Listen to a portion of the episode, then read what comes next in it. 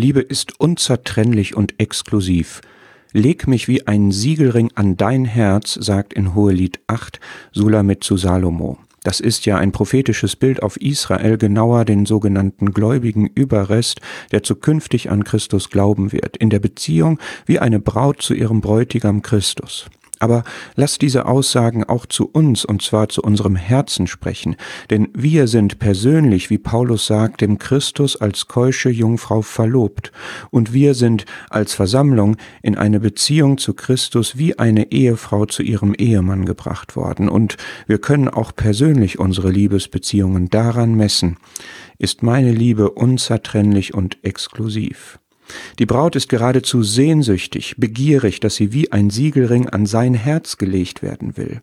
Der Siegelring spricht von persönlichem Eigentum, verlässlich nach außen dokumentiert. Auf dem Brustschild des hohen Priesters im Alten Testament waren die Stämme Israels in Siegelstecherei eingraviert.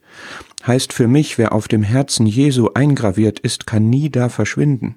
Echte Liebe will unzertrennlich sein, das kommt hier zum Ausdruck. Vollständig, ungeteilt, exklusiv. Und das Wunder ist, Christus hat ein ungeteiltes Herz der Liebe für seinen Vater und für jeden einzelnen von uns. Hab ich das auch?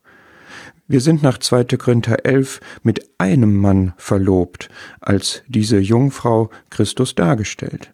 Der Gedanke zieht sich durch diese Verse hier in Hohelied 8. Die Liebe Gottes, die ich im Herzen habe, beseitigt alles, was sich daneben stellt, überwindet alles, will keine Konkurrenz haben.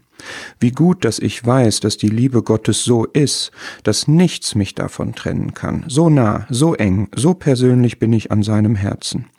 Wenn ich mich wie ein Siegelring an ihm festklammern möchte, dann weiß ich zugleich, dass er mich festhält an und in seinem Herzen.